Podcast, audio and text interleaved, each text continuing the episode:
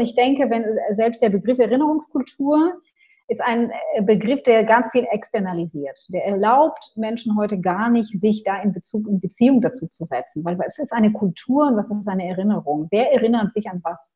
Ja, also eigentlich ist es viel einfacher, wenn wir über das Herz, wie du sagst, gehen. Erinnern mit Games. Ein Podcast der Stiftung Digitale Spielekultur. Hallo und willkommen bei Folge 4 von Erinnern mit Games, einem Podcast der Stiftung Digitale Spielekultur. Darüber, wie Videospiele und Erinnerungskultur voneinander lernen können, um interessantere historische Spiele zu ermöglichen und um dazu beizutragen, dass der Faschismus nie wieder erstarkt. Ich bin Dennis Kogel, Journalist, Podcaster und Games-Autor. Und in der letzten Folge, da hat sich mein Kollege Markus Richter mit der Frage beschäftigt, wie historisch akkurat Spiele sein müssen und wie viel Freiraum bei der Geschichtsdarstellung sie sich nehmen dürfen. Also eigentlich eine Frage, um die sich fast jedes Mal eine hitzige Debatte entwickelt, wenn ein historisches Spiel erscheint. Falls ihr diese Folge noch nicht gehört habt, dann findet ihr sie in diesem Podcast-Feed. Und in dieser Folge, die ihr jetzt gerade hört, da geht es um zwei große Themenkomplexe, die dann aber doch ganz viele Überschneidungen haben. Es geht darum, wie Spiele den Look, die Ästhetik des Nationalsozialismus darstellen können, ohne ihn zu verherrlichen. Und es geht darum, welche Perspektiven wir in Spielen einnehmen können, wenn es um den Nationalsozialismus geht. Also wie gehen wir um mit der Multiperspektivität in der Geschichte. Dazu habe ich wieder zwei Gäste eingeladen. Marina Czerniewski, sie studierte Psychologie, Verhaltenswissenschaft und Verhaltenstherapie in Israel und in Berlin und sie arbeitet als Leiterin vom Kompetenzzentrum Prävention und Empowerment. Das ist ein Institut für Bildung und Forschung in Trägerschaft mit der Zentralwohlfahrtsstelle der Juden in Deutschland, kurz ZWST. Und sie ist die Geschäftsführerin der Beratungsstelle OFEK für Betroffene rechter und antisemitischer Gewalt. Und mit dabei ist Sebastian Holstein. Gemeinsam mit seinen Uni-Freunden gründete er das Indie-Studio Fizbin. Sie entwickelten dann das erfolgreiche Adventure Inner World, zählen heute 26 MitarbeiterInnen und haben mit Inner World 2, der letzte Windmönch, ein Spiel veröffentlicht, in dem Faschisten die Macht in einer bunten Comicwelt an sich reißen und in der die Helden Widerstand leisten müssen. Herzlich willkommen, Marina Czerniewski vom Kompetenzzentrum für Prävention und Empowerment. Hallo. Und herzlich willkommen, Sebastian Holstein, Mitgründer und Head of Creation vom Ludwigsburger und Berliner Indie-Studio Fisbin. Guten Tag, hallo. Marina, also in deiner Arbeit am Kompetenzzentrum für Prävention und Empowerment, da geht es ja, habe ich gelesen, um das Entwickeln von innovativen Ansätzen gegen Antisemitismus. Und erzähl mal, was kann man sich darunter vorstellen? Was sind das für innovative Ansätze? Also das Kompetenzzentrum äh, ist ein Institut für Bildung, Beratung und Forschung eigentlich inzwischen. Mhm. Und das kann man sich so vorstellen, dass wir uns an die Gesellschaft wenden, vor allem an Fach- und Führungskräfte, an sehr, sehr wichtige Menschen in unserer Gesellschaft, die mit anderen Menschen, mit jungen Menschen arbeiten zum Beispiel oder wichtige Aufgaben in der Gesellschaft innehaben. Und diese Menschen äh, samt ihrer Institutionen versuchen wir zu sensibilisieren und sie auch zu schulen in ihrem Umgang mit äh, Antisemitismus, mit Diskriminierung, mit Gewalt in präventiver Art und Weise. Das heißt, es geht um Professionalisierungsprozesse, damit äh, die Fach- und Führungskräfte wissen, wie sie bei diesen Themen weiterkommen. Und wir machen auch Forschung, weil wir einfach mehr wissen möchten über die äh, Dynamiken und Entwicklungen und über das, was die Praxis, die gute Praxis eigentlich braucht. Und wir sprechen natürlich auch jene an, die von Gewalt, von Diskriminierung, von Antisemitismus betroffen sind. Ja, äh, und äh, so ist unsere Arbeit ziemlich ganzheitlich. Wir arbeiten in die Communities hinein, wir arbeiten in die Mehrheitsgesellschaft hinein und gucken uns eigentlich an, was passiert jetzt gerade, welche Wirkung hat Geschichte zum Beispiel und Vergangenheit in der Auseinandersetzung mit der Gegenwart. Das ist eine der wichtigsten Fragen. Wie wirkt die Vergangenheit in die Gegenwart hinein? Wie wirkt ähm, das Erbe des Nationalsozialismus in die äh, Gegenwartsgesellschaft hinein? Welche Fragen sind damit verbunden? Welche Emotionen sind damit verbunden? Welche Lehrstellen sind damit verbunden? All diese Fragen haben einfach unglaublich viel damit zu tun, wie wir unsere Arbeit angehen und was wir eigentlich mit unseren Gruppen bearbeiten. Und ohne dass wir das selbst thematisieren, kommt das so ein bisschen auch gerade das, was wir hier besprechen, das sogenannte Erbe des Nationalsozialismus, die Wirkungsgeschichte des Nationalsozialismus kommt unausweichlich mit in den Raum. Ja, durch die Familiengeschichten, durch die äh, stecken gebliebenen Fragen, durch Anliegen, die junge Menschen gerade oftmals gar nicht deuten können, gar nicht einordnen können, was sie hm. verstehen. Ja, dass das mit der Vergangenheit zu tun hat, was sie gerade ja. Aber Videospiele, die waren jetzt bis jetzt, habe ich verstanden, nicht Teil von, von eurer Arbeit. Nein, tatsächlich ist es bei uns äh, wahrscheinlich so eine Lehrstelle. Ähm, klar, wir digitalisieren unsere Arbeit zunehmend. Gerade jetzt, in den letzten Monaten, gab es einen sehr starken Digitalisierungsschub. Gezwungenermaßen, ja. Der, äh, genau, erzwungenermaßen, gezwungenermaßen. Aber äh, wir freuen uns eigentlich, dass es jetzt äh, doch einiges geht. Und die Begegnung mit der Game-Welt äh, hat jetzt auch inzwischen stattgefunden, aber noch nicht in dem Ausmaß, dass wir sagen können, das Kompetenzzentrum arbeitet explizit dazu. Aber wenn wir mit MultiplikatorInnen arbeiten, die wiederum junge Menschen stärken in ihrer Entwicklung und so weiter, dann müssen wir natürlich auch uns selbst fragen, was wissen wir darüber? Ja, weil ähm, was können wir auch da vielleicht mit Fach- und Führungskräften erarbeiten, damit sie die jungen Menschen anders vielleicht noch effektiver, wirksamer unterstützen können, stärken können, auch in der Begegnung der jungen Menschen mit Games und äh, damit es anders aussehen kann, vielleicht, wenn, wenn da äh, Schwierigkeiten gibt, weil wir erfahren schon über die fallbezogene Arbeit, wenn uns von Vorfällen berichtet wird, dass einiges, was die jungen Menschen heute, ähm, aber auch die Erwachsenen heute äh, denken und entwickeln, schon auch durch, sage ich mal, diesen, dieses Setting mitgeprägt wird. Mhm. Also ich habe persönlich in meiner Entwicklung wenig damit zu tun gehabt, aber ich sehe meine Kinder äh, und sehe ihren Bezug dazu. Also ich glaube, das ist ein sehr, sehr wichtiger Bereich. Hm. Sebastian, ihr habt 2017 The Inner World 2, der letzte Windmönch, rausgebracht. Das ist ein klassisches Point-and-Click-Adventure, in dem die ja, SpielerInnen Rätsel lösen müssen, aber dann aber auch Zeuge werden, wie in dieser bunten Fantasy-Comic-Welt eine faschistische Bewegung die Macht ergreift. Erzähl mal davon, wie kam es dazu, dass ihr euch so ein Setting ausgesucht habt? Ähm, ja, also die, so eine Produktion ist ja ein längerer Prozess. Also das ist ja Jahre vorher sozusagen schon oder zwei, drei Jahre vorher werden die ersten Gedanken gedacht.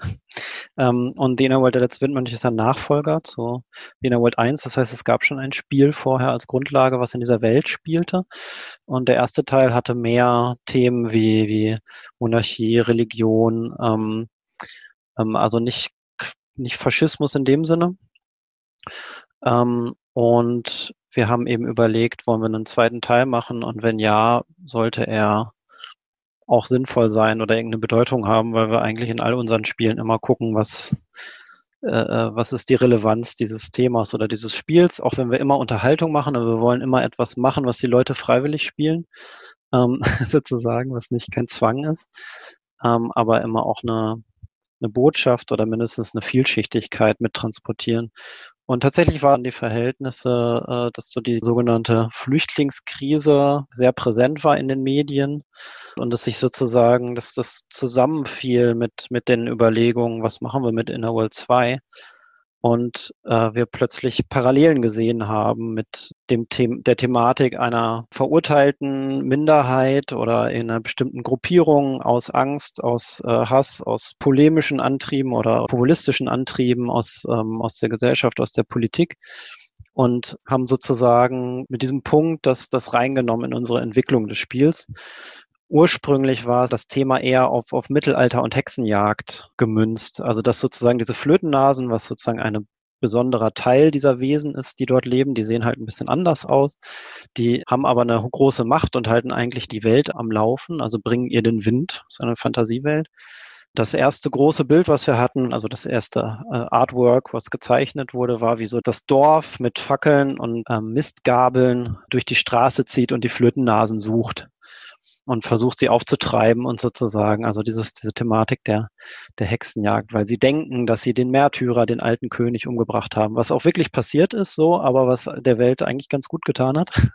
Aber die Leute das sozusagen verklären, also ihren alten König verklären und, und äh, idealisieren. Und als wir dieses Bild angesehen haben, da war, das war sozusagen diese Zeit, wo diese Themen von draußen reindrangen und wir dieses Volk gesehen haben, was da durch die Straßen gezogen ist und ähm, die trugen eben so. Jetzt in der ganz echten Welt. Äh, nee, nee, ja, nee, nee, in der, in der Fantasy-Welt, auf dem Bild. Hm. In, in der echten Welt auch. Hm. Haben sie sich ja auch wieder versammelt, so ungefähr. Hm. Und aber in diesem Artwork hatten diese, die Leute wie so rote Binden und rote Sachen an, weil das Rot war die Farbe der Windmönche aus dem ersten Teil von dem Conroy, von dem, dem Bösewicht. Und dem wollten sie ja treu bleiben. Und durch diese roten Binden war plötzlich irgendwann so dieses, Moment mal, da ist doch, da ist doch was, da war doch was. Die Symbolik oder die nationalsozialistische Symbolik war plötzlich irgendwie da oder die Assoziation war da und da haben wir das erstmal darüber diskutiert, wollen wir sowas machen? Können wir so eine Thematik in so ein Spiel einbringen, was ja auch ein Kinderspiel ist, was eben in einer Fantasiewelt spielt, in einer Parallelwelt und nicht unsere bespielt und haben uns dann aber dazu entschieden, diesen Weg zu gehen und zu versuchen, diese Themen zumindest aufzugreifen und verschiedene Rollen auch, die, also Personen, denen man begegnet, die verschiedene Rollen verkörpern.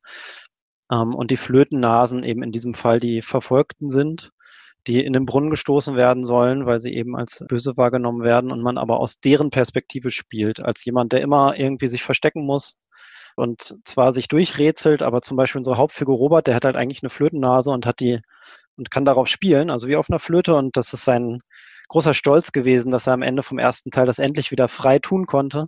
Und den größten Teil von The Inner World 2 muss er diese Nase verstecken, quasi unter einer unter einem Schutz, weil niemand sehen darf, wer er eigentlich ist. Hm. Also ihr seid quasi so ein bisschen da reingerutscht. Einerseits durch den Zeitgeist und andererseits einfach durch die ja iterative Arbeit und dann gemerkt, ah, Moment mal, das ist ja viel näher an uns dran als irgendwie Hexenverfolgung. Hattet ihr, als ihr euch darauf geeinigt äh, habt, dann Gespräche mit ja ExpertInnen aus der Erinnerungskultur, mit Gedenkstätten etc., mit ja HistorikerInnen, mit Historikern? Ähm, nee, hatten wir gar nicht tatsächlich. Also wir haben kein, keinerlei Experten zu Rate gezogen, clevererweise. Weil, ja, was heißt weil? Also für uns war das, wir, wir haben sozusagen das so in sehr reduzierten Dosen eingestreut, weil es gibt keinerlei Anspielung auf eine echte Historie.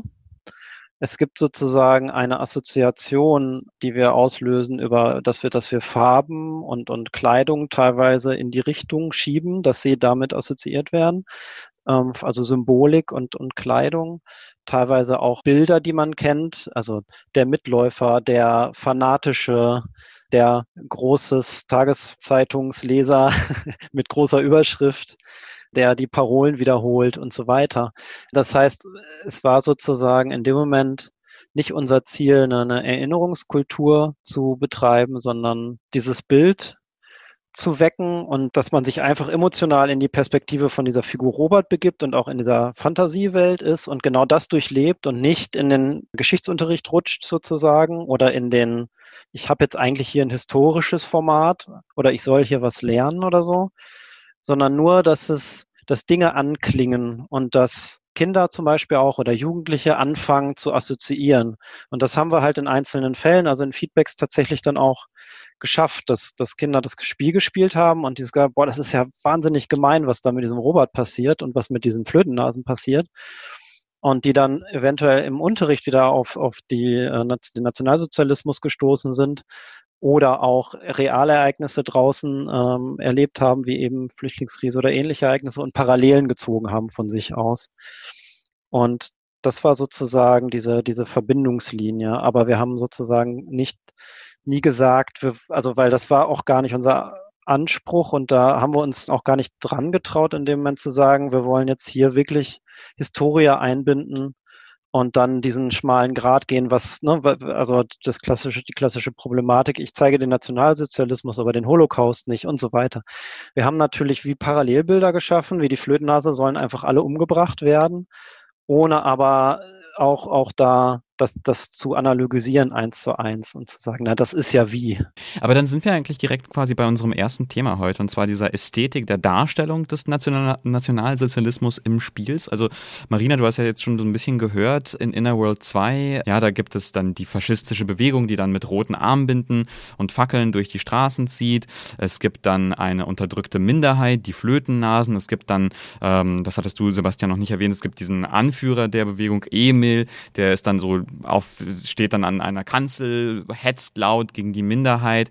Und das klingt ja erstmal für mich sehr vertraut danach, wie normalerweise ja, die Bilder von Nationalsozialismus und Faschismus vermittelt werden. Marina, wie klingt das für dich und vielleicht auch, also welche, ja, welche Fallstricke, welche Probleme vielleicht erkennst du, erkennst du darin? Du beschäftigst dich ja sehr viel gerade auch mit der, mit der Darstellung davon, mit der Vermittlung? Vielleicht ähm, ganz kurz, ich habe ja viele Projekte gegründet, also tatsächlich gegründet mit dem Ziel, dass die Projekte und Programme und eben auch das Kompetenzzentrum nach seiner Gründung, dass wir vielleicht die herkömmlichen, die traditionellen Wege ähm, der Rezeption, der Vermittlung, der Bearbeitung von historisch gewachsenen, diskriminierenden Kommunikationsformen und, und Bildern, auch Sprachbildern etwas verändern und in der Bildungspraxis, sage ich mal, professionalisieren, indem zum Beispiel für PädagogInnen oder BildungsvermittlerInnen ganz klar auf der Agenda ste steht, Reproduktionsstopp.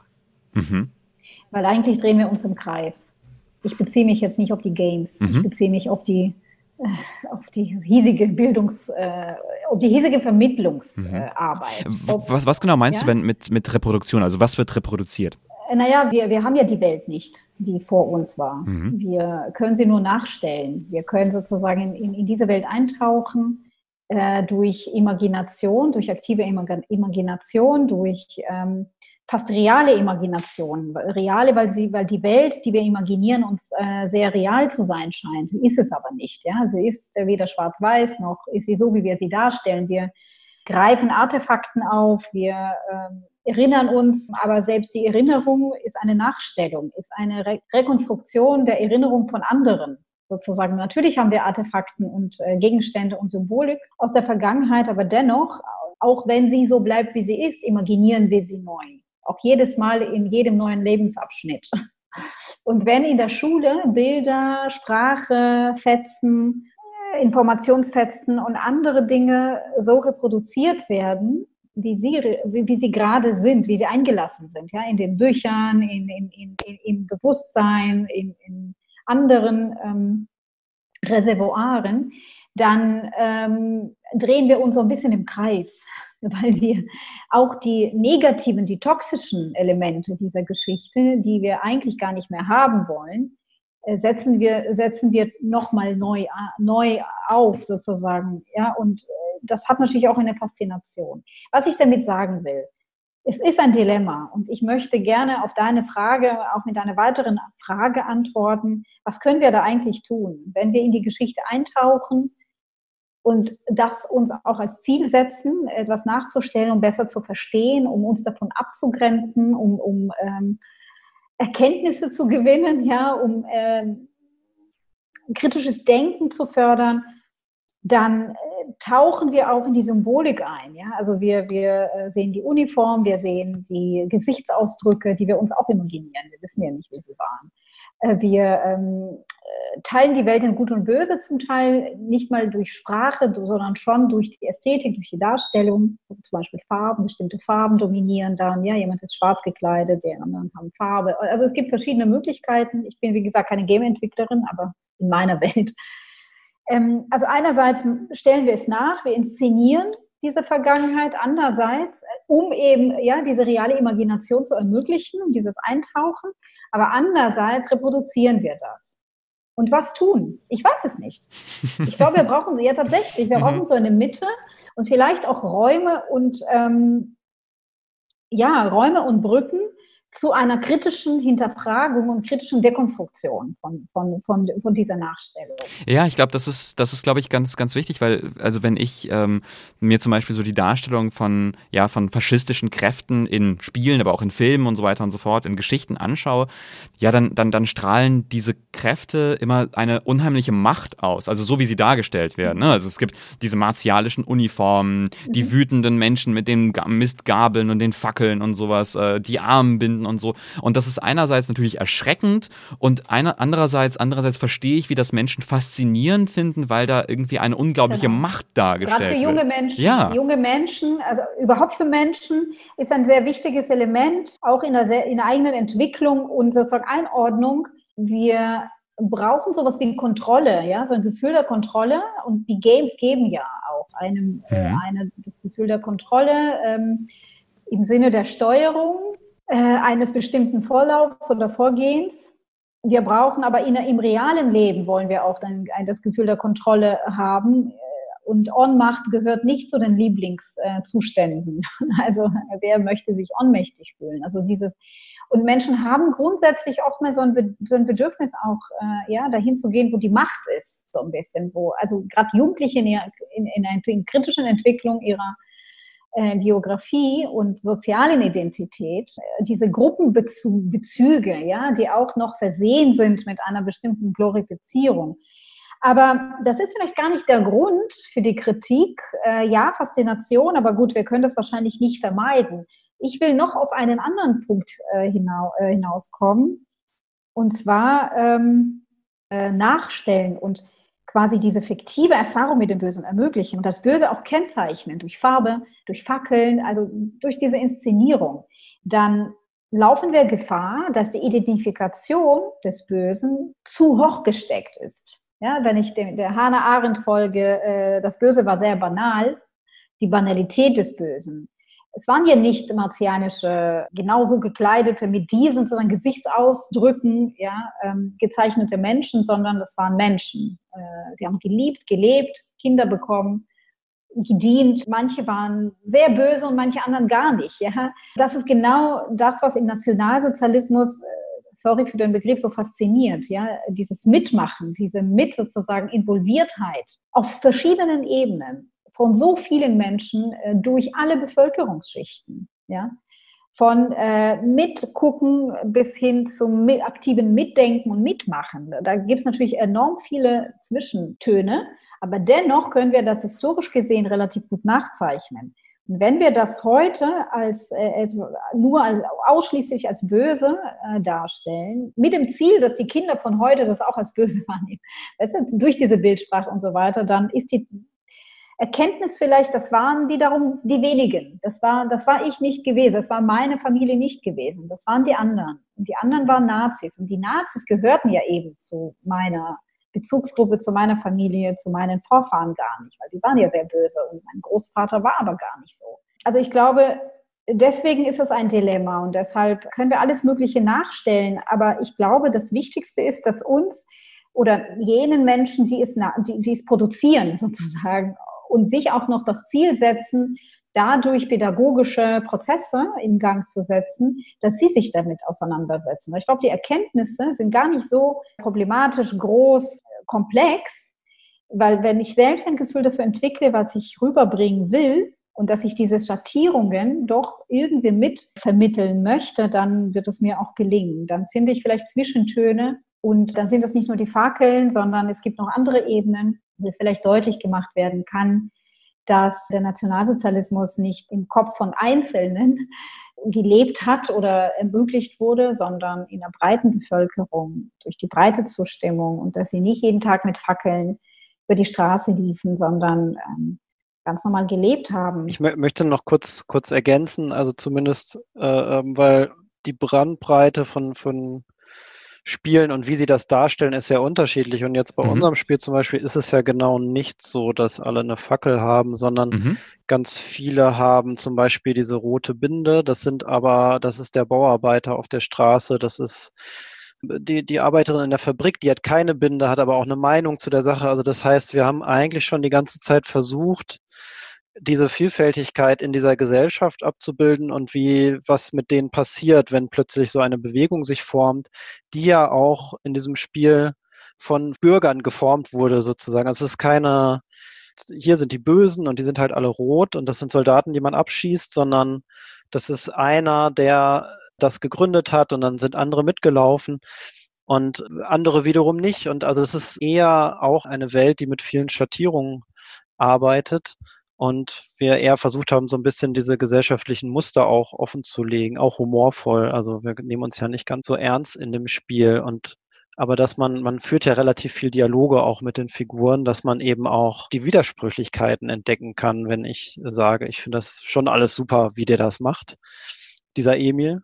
Aber man merkt, da ist, da steckt nicht viel hinter. Also da finde ich das schon auch genauso wichtig, da nicht eindimensional zu sein und auch nicht diesem, dieser Glorifizierung zu verfallen, also diesem, ja, diese Macht. Es wäre doch schön, wenn ich selbst diese Macht hätte. Ähm, wir machen ja die, diese Bewegung fast eher lächerlich. Ähm, ja. Aber das ist ja dann eigentlich auch eine ganz gute Brücke zum, zu, zu unserem quasi zweiten Thema im Podcast, zu der Multiperspektivität, eben um diese, um diese Bandbreite auch darzustellen. Sebastian, das ist ja jetzt so, dass, dass zum Beispiel in, in eurem Spiel ist ja die Perspektive, die von, von Robert, dem Helden der Flötennase, also der quasi zu der verfolgten Gruppe gehört, war es jemals, war es jemals irgendwie, stand es jemals zur Debatte, dass, ja, keine Ahnung, dass vielleicht einer der, der Figuren, die man spielt, Teil ist von, ja, von dieser faschistischen Bewegung vielleicht sogar. Also da war immer klar, dass wir diese Rolle einnehmen von Robert, jetzt auch ein bisschen aus der Historie, dass das, das seine Geschichte ist, also Lauras und seine, also diese, die Frau, die dann noch eine Rolle spielt, die beiden. Und es ist aber das Thema, worauf du anspielst, ist ja diese, das Prinzip, okay, könnte man jetzt einen Täter verkörpern? Und da sind wir bei den Spielen natürlich ganz schnell bei dieser ludonarrativen Dissonanz, mhm. also dem, dem Konflikt, dass ich in einem Spiel einerseits was erzähle, also eine Geschichte erzähle und dass ich was tue als Spieler. Und äh, ich kann natürlich in einer Erzählung eines Films oder eines Buchs, korrigiert mich aber ein, ein Täter anders darstellen, weil ich nicht unbedingt selber der Täter bin, weil ich, sondern weil ich seine Geschichte höre, selbst wenn es eine Hauptfigur ist. Wenn ich aber selber zum Spieler werde, der den Täter spielt, also wenn man jetzt mal sagt, ich bin ein Täter, was heißt das überhaupt? Ist es, ist es ein Täter mit Handlungsspielraum, aber kann ich dann als Spieler entscheiden, ich erschieße jetzt jemanden oder nicht, aber dann kann ich ja den bösen Weg wählen oder wie auch immer man das dann bezeichnen will. Äh, was, was macht das dann so ungefähr? Also, oder bin ich, bin ich jemand, der einen gewissen Handlungsspielraum hat, aber er hat nur die Option, ein, Leute zu verstecken, so ungefähr, aber er kann nicht alle verstecken. Das wäre eine andere Ausgangslage, als bin ich ein Soldat und erschieße oder nicht. Also die große Frage beim Spiel ist immer, was, was sind meine Handlungsoptionen und will ich als Spielemacher mit Verantwortung auch sozusagen, was will ich dem Spieler für Optionen geben? Was, was kann er denn tun in dem Spiel? Hm. Und kann er ein Täter sein? Und ich meine, auch bei Spiel Shootern oder so, wie jetzt im Wolfenstein, das ist ja so ein bisschen Schießbude, ne? Also da sind wirklich die Bösen böse, teilweise nicht. teilweise laufen sie auch über in der Laufe der Story, aber größtenteils sind es ja Schießbudenfiguren, die auch sehr übermächtig wirken, die ich über den Haufen schieße ich bin in dem Moment dann, dann Täter, als, als äh, der die alle niedermäht, aber nicht im Sinne des, ja, der Täterdefinition jetzt im Nationalsozialismus.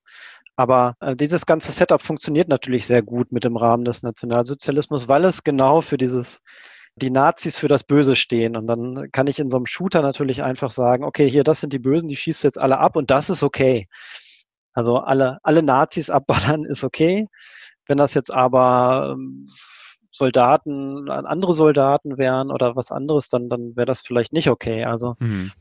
Also es gibt ja, es gibt ja, ich, ich finde das ganz spannend, weil diese Diskussion gibt es in Videospielen schon irgendwie seit langer Zeit, dass dann gesagt wird, na okay, ähm, in ja so Spielen wie Wolfenstein kämpfe ich gegen die Nazis, aber Spiele ermöglichen uns ja diese dieses Rollenspiel, dieses Schlüpfen in andere Perspektive und dann gibt es ja bestimmte bestimmte äh, Leute, die sagen, ja, aber ich möchte ich möchte dann unbedingt in die Rolle in die Rolle der Nazis schlüpfen, weil das ist ja das, was was mir was mir Spiele was mir Spiele ermöglichen. Ich bin da immer so ein bisschen, so ein bisschen kritisch gucke ich da, da drauf und bin da ein bisschen unsicher, was, was hinter diesem expliziten Wunsch dahinter steht.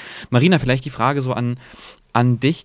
Hm, in diesen Debatten darum, welche Perspektiven, welche Perspektiven ja wir erforschen können, welche Stimmen zu Wort kommen, welche Perspektiven kommen tatsächlich nicht zu Wort. Also quasi diese äh, ergibt diese Forderung für dich nach äh, nach auch auch die Täterperspektive irgendwie einnehmen zu dürfen und erforschen zu dürfen, ergibt die Sinn für dich? Ist die zielführend oder führt die irgendwie von was weg? Was meinst du?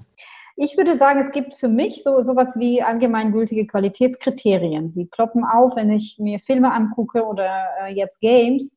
Sie ploppen auf eben als ja eine Reihe von Bewertungsmaßstäben. Und vielleicht äh, gucke ich natürlich aus meiner eigenen Perspektive, aber ich gucke ähm, ganz besonders darauf, wenn es einen Link zum Nationalsozialismus hat oder wenn dieser Link, diese Verbindung erkennbar ist, dann äh, wäre wichtig, dass die Spezifikas von NS-Herrschaft äh, nicht verharmlost wird, nicht ins Lächerliche gezogen wird, nicht verniedlicht wird oder entkontextualisiert wird, indem irgendwas mit dieser Verbindung dargestellt wird. Dadurch wird zwar NS erkennbar, aber nicht im historischen Kontext oder nicht einordnbar. Ich gucke natürlich auch drauf, wie, wie werden unterschiedliche Menschen und Gruppen dargestellt, historische Positionen dadurch reproduziert, wie zum Beispiel, wenn es um Juden geht, erscheinen sie immer als passive Opfer oder, oder haben sie auch Handlungsspielraum zum Beispiel? Werden sie homogenisiert in dieser Darstellung, beispielsweise wenn Juden plötzlich mit Schläferlocken erscheinen und Gebetschall. Ja, ich habe gestern so einen Film geguckt, wo Juden plötzlich in einer bestimmten Zeitepoche nur so erscheinen in Osteuropa, wobei wir wissen, dass sie in Osteuropa im kommunistischen Regime äh, sich davon längst verabschiedet äh, haben. Ja, und da erscheinen sie plötzlich so in einem Film, der angelehnt ist an historische Gegebenheiten. Und das entspricht einfach nicht mal der historischen Faktizität. Abgesehen davon, dass Menschen sehr homogenisiert, sehr stereotypisierend dargestellt werden. Und dann, wenn so ein Film sich an Jugendliche richtet ähm, und etwas vermitteln, zu vermitteln sucht, dann würde ich sagen, das Ziel verfehlt. Egal, was sie, was sie da noch Gutes machen, aber um das, wenn es um das Wesentliche geht, gerade um, um dieses Verhältnis, um diese Gewalt und die Wirkung der Gewalt und diejenigen, die von dieser Gewalt betroffen sind, noch einmal und noch einmal stereotypisiert werden, dann ist das für mich sozusagen so ein rotes Tuch und eine rote Linie. Ja? Dann ist das für mich nicht mehr haltbar.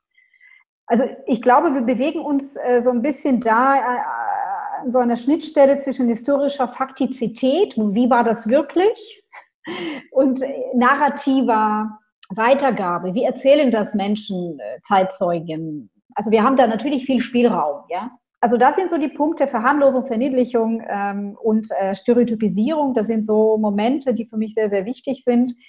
Äh, und äh, ich glaube schon, dass es relativ schwierig ist, all diese Kriterien wirklich auch ähm, einhalten zu können. Ja, ja ich habe da jetzt wirklich sehr, sehr gespannt zugehört und äh, habe dann sofort, sofort gedacht, wie dann vielleicht bei dir, Sebastian, sofort so eine gigantische Excel-Tabelle an Kosten im Kopf entsteht, durch, wenn man sagt, okay, man kann, also man kann irgendwie Gruppen in Spielen dann irgendwie nicht homo, also nicht homogen darstellen und das machen ja Spiele eigentlich sehr gerne, dass man ja irgendwie eine ja bestimmte eine Anzahl Figuren macht und die dann reproduziert immer wieder im Spiel. Also ganz simpel, ganz simpel gesagt, der Soldat in Wolfenstein, der dann in 500-facher Ausführung äh, vorkommt, weil es ist halt das Kanonenfutter, das man. Mir geht es um was anderes. Mhm. Es geht nicht um eine Figur, die dann nochmal und nochmal so gezeigt wird. Es geht darum, dass wir da in einem historischen Spiel oder Spiel, der mit Geschichte hantiert, ja, und verbunden ist, geht es um Reproduktion, die unausweichlich eintritt erstmal, weil die Figuren,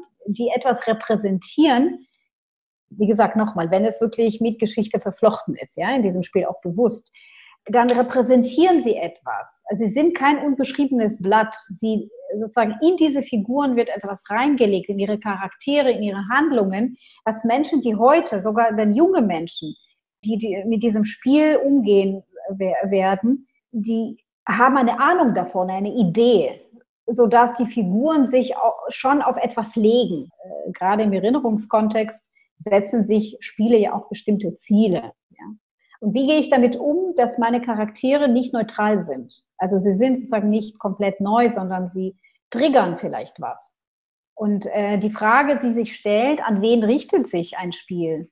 Wer wird adressiert? Und wenn ich ein äh, diverses Publikum ansprechen möchte und wenn ich weiß, es geht um ein, ein gewaltvolles Thema, das Thema ist gewaltvoll, nicht nur weil es gewaltvoll war, sondern weil viele Menschen, sehr, sehr viele Menschen äh, umgebracht, ermordet, erniedrigt, ausgeschlossen und ausgegrenzt wurden und weil diese Ideologie, die es ermöglicht hat, auch nach dem Ende der, des NS, weitergelebt hat, weiter gewirkt hat. Das sehen wir heute, es wirkt bis heute in bestimmter Art und Weise.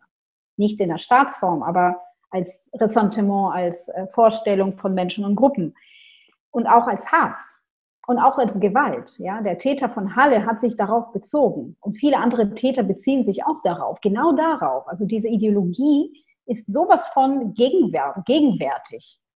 Und wenn ich das alles anfasse mit einem Game, und ich weiß, dass ich jetzt nicht gerade sehr kreativ, also nicht kreativ spreche und sehr quadratisch und das ist mir auch durchaus bewusst, aber das sind alles Gedanken und vielleicht auch Sorgen. Oder vielleicht sind das auch kritische Augen. Eine Lehrerin oder einer Historikerin oder einer Psychologin oder einer Mutter, ja, die äh, dieses Spiel so ein bisschen hinter dem Schulter des Kindes äh, sich anguckt und schon dahin schaut, wie werden Menschen präsentiert, vorgestellt und ähm, wenn Jugendliche sagen, ich spiele das nicht, also da kommen Juden vor und wieder so mit gelben Stern und als Opfer mit leidendem Gesicht und so und sie können sich nicht wehren. Das ist oft der Fall.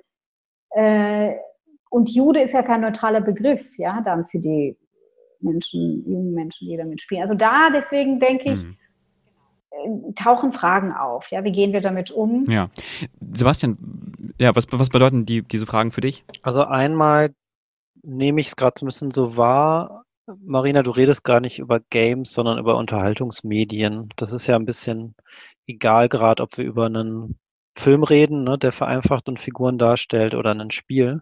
Natürlich hat jedes Medium seine Spezifika, wie, ne, wie, wie das funktioniert, aber es, es baut ja eine Welt, so oder so.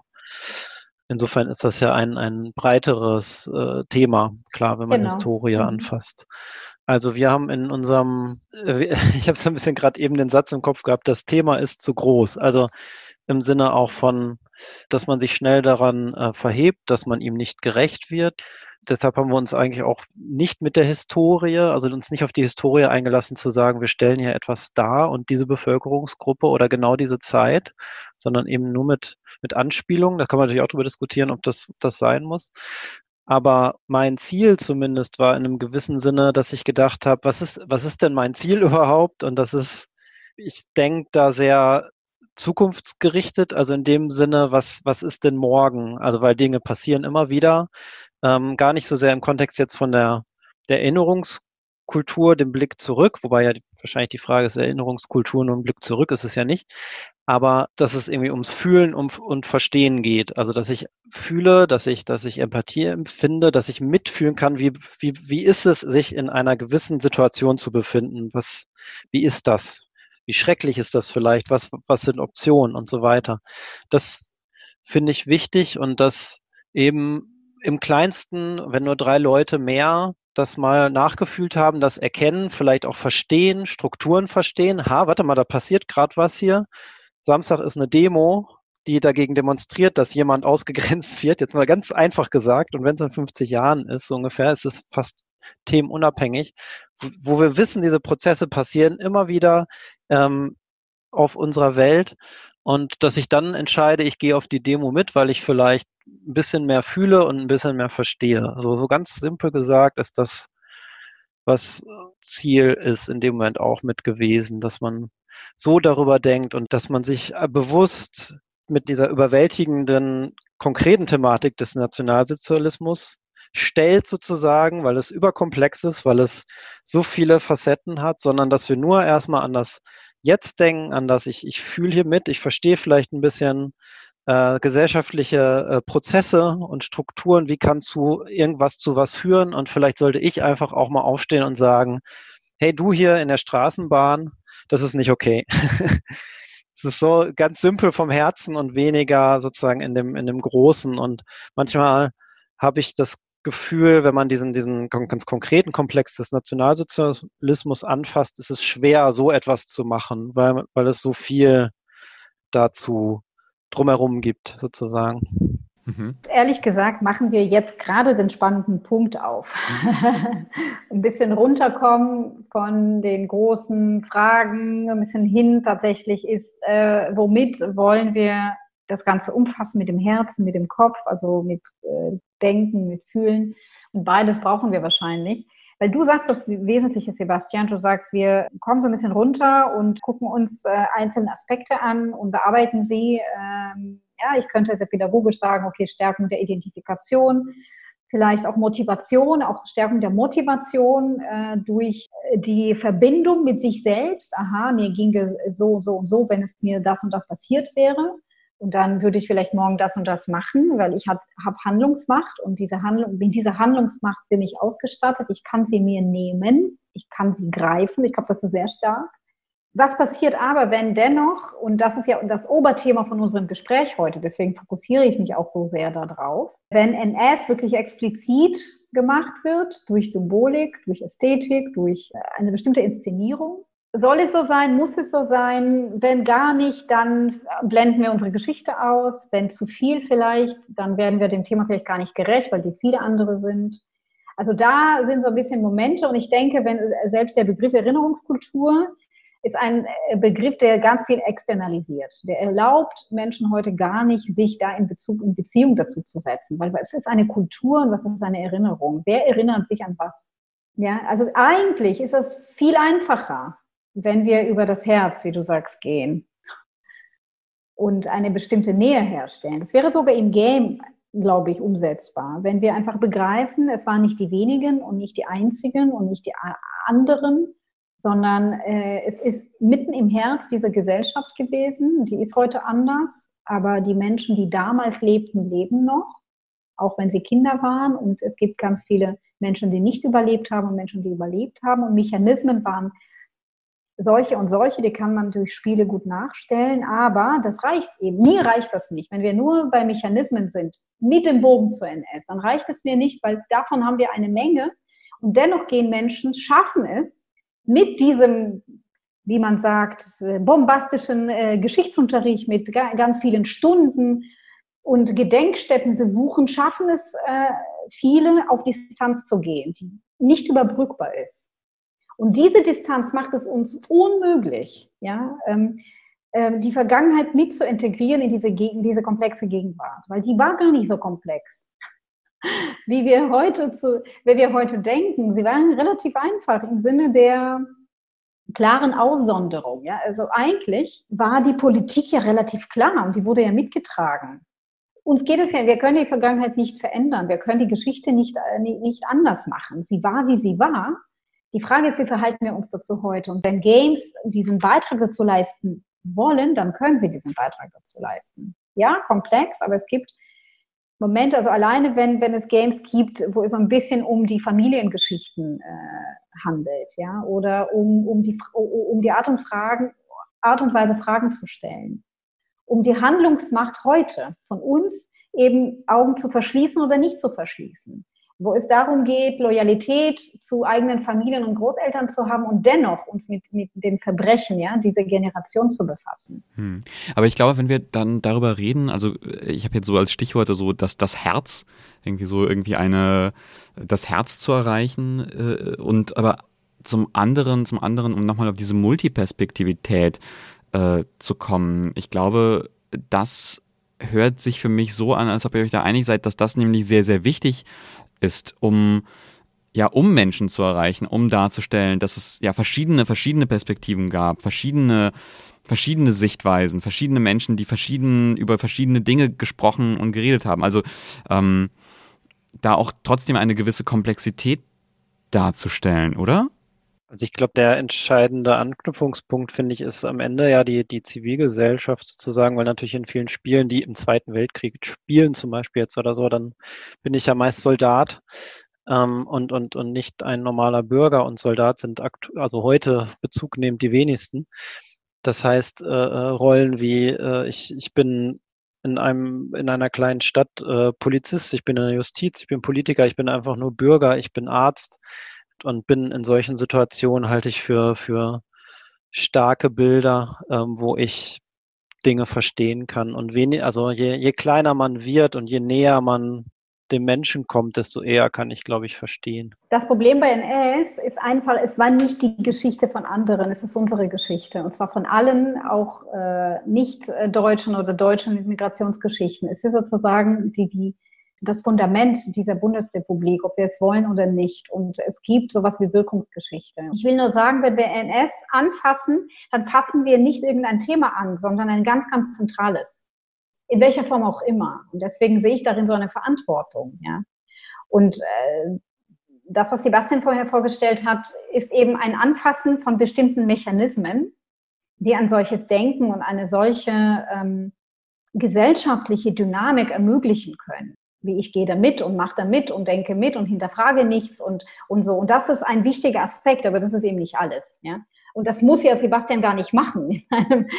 Es geht ja nicht darum zu sagen, alle müssen das machen. Es geht nur darum, wir diskutieren heute NS, Erinnerungskulturen und Multiperspektivität. Und dann, wie kommt das ja, zueinander in Beziehung? Äh, es geht schon auch darum, bestimmten Perspektiven doch ein bisschen mehr äh, Raum zu geben es geht auch nicht darum, Täterinnen und Tätern äh, genug Raum zu geben, damit sie auch mit ihrer Perspektive, ja, also Multiperspektivität, mit ihrer Perspektive sich zu Wort melden. Ich glaube, so in der Darstellung, Nachstellung der Gewaltgeschichte, einer oder von Gewaltgeschichten, können wir dem Grundprinzip der Multiperspektivität vielleicht nicht so folgen wie bei anderen Themen und Fragen. Ich glaube, eher geht es um reflektierte Darstellung von betroffenen Gruppen zum Beispiel. Ja, und vielleicht um eine ähm, ausgewogene Darstellung von Täterinnengruppen, um eben diese einerseits Glorifizierung, andererseits Stilisierung des Bösen zu vermeiden, um eben sie auch als Menschen vorzustellen, darzustellen, aber eben nicht mit all dem, was äh, nicht mit dem Raum oder nicht mit der Gewichtung wie die anderen. Ja, ähm, habe ich auch eine, vor einiger Zeit eine tolle äh, Doku zugesehen vom ZDF, glaube ich, über die Wehrmacht oder zumindest über Soldaten der Wehrmacht.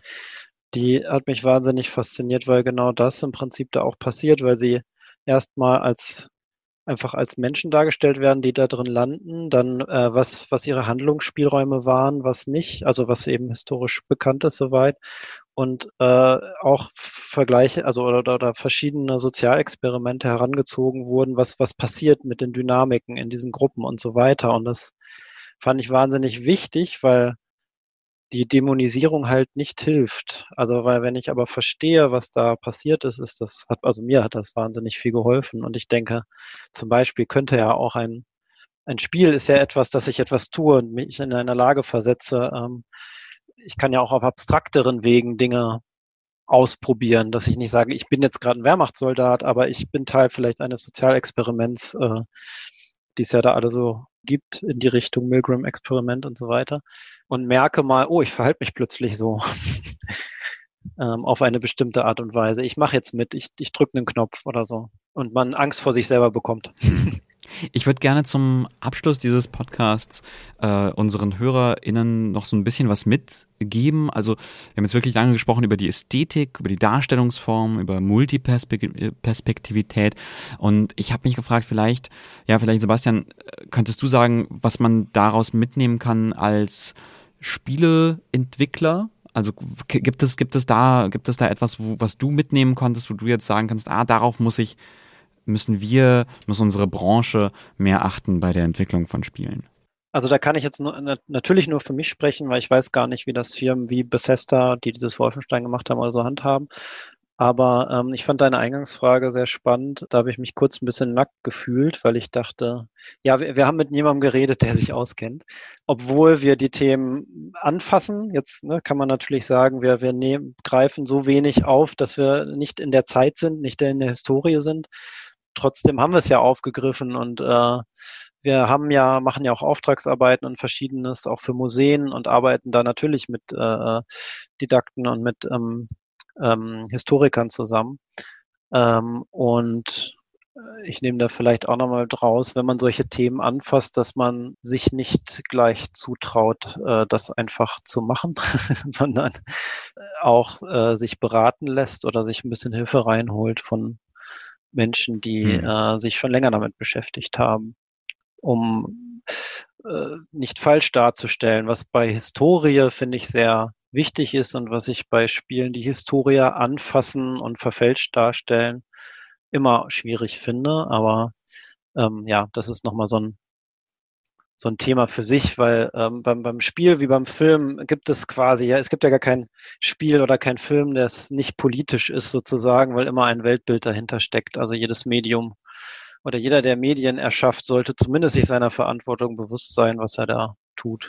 Und Marina, jetzt, wenn, wenn Leute es vielleicht doch nicht zu dir schaffen aus Zeitgründen oder aus anderen Gründen, was würdest du mitgeben, auf was sollte man unbedingt achten, wenn man sich mit dieser Materie beschäftigt? Ich glaube schon ein Spagat zwischen historischer Faktizität, also so faktische Geschichte und narrative Rezeption der Geschichte weil es nicht das Gleiche ist, dass da ein Spagat äh, oder so eine Schnittstelle gefunden wird, wie das eine mit dem anderen zusammengeht.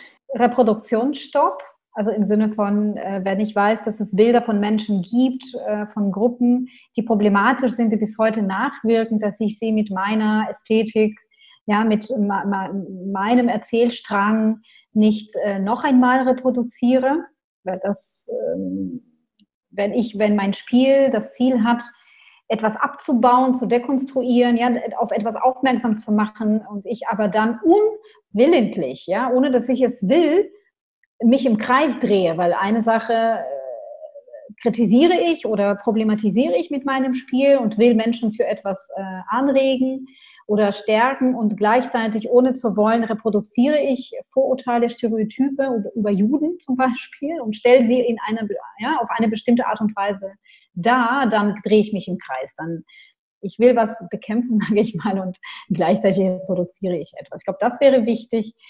Keine Verharmlosung von NS. NS war ja kein, nicht sozusagen das Ressentiment oder die Ideologie äh, von Einzelnen, sondern ein Strukturprinzip. Das muss deutlich werden, gerade bei Spielen, die diese Mechanismen fördern, wo Menschen sich einleben und äh, sich diese Welt imaginieren können und sich darin bewegen können.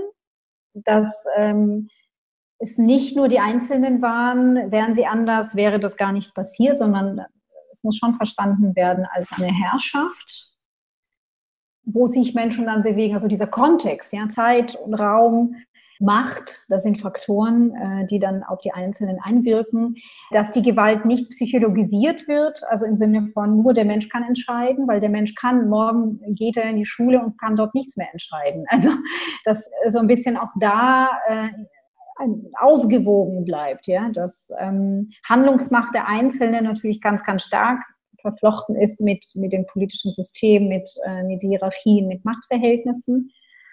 Ich würde sagen, Interdisziplinarität ist ein wichtiges Wort.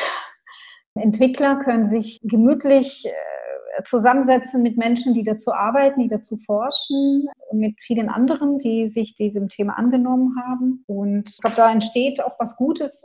Es ist schon zu merken, wo, wo, wo war eine Beratung, ja, wo, wo, wo gibt es so authentische Züge, ja, gerade bei Charakteren, gerade bei Charakteren, die vielleicht uns nicht so geläufig oder bekannt sind, die aber bestimmte historische Figuren nachstellen. Ja, also keine neuen, komplett neuen Figuren, sondern die, die etwas einen Anhang haben oder aus der Vergangenheit etwas äh, mit darstellen.